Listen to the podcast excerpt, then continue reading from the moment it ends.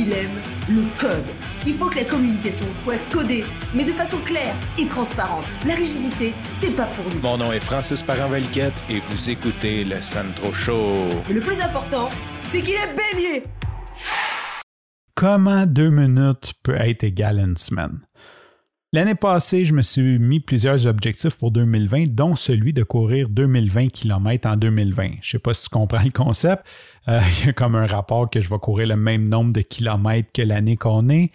Et je l'ai échappé un peu. J'ai échappé plusieurs objectifs jusqu'à présent, mais il n'est pas trop tard pour me reprendre. Dans le sens que cet hiver, ça a été dur pour moi. On a été malade, il faisait froid, j'ai été un petit peu déprimé. Après, il y a eu le COVID et j'ai eu beaucoup de misère à recommencer à courir. J'ai pris du poids, donc c'est difficile pour moi de faire mon volume plein de mauvaises raisons et j'ai eu beaucoup de misère à recommencer à prendre mon volume. Puis pour faire 2020 km, théoriquement, il faut que je cours comme 38 km à toutes les semaines sans prendre de pause.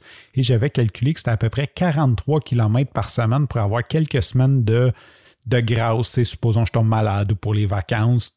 Je vais être 8 semaines en retard rendu au 1er juillet.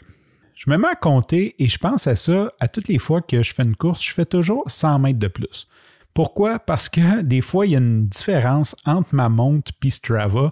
Puis ça me gosse d'arriver sur Strava puis de comme pas avoir fait mon objectif.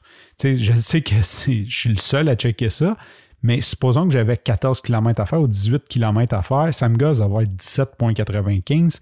Donc, je fais toujours 100 mètres de plus pour être sûr que Strava, s'il est juste à la baisse, ben, que j'ai fait mon objectif au minimum. Et là, je me suis mis à compter. Je dis, OK, il me reste grosso modo 30 semaines avant la fin de l'année.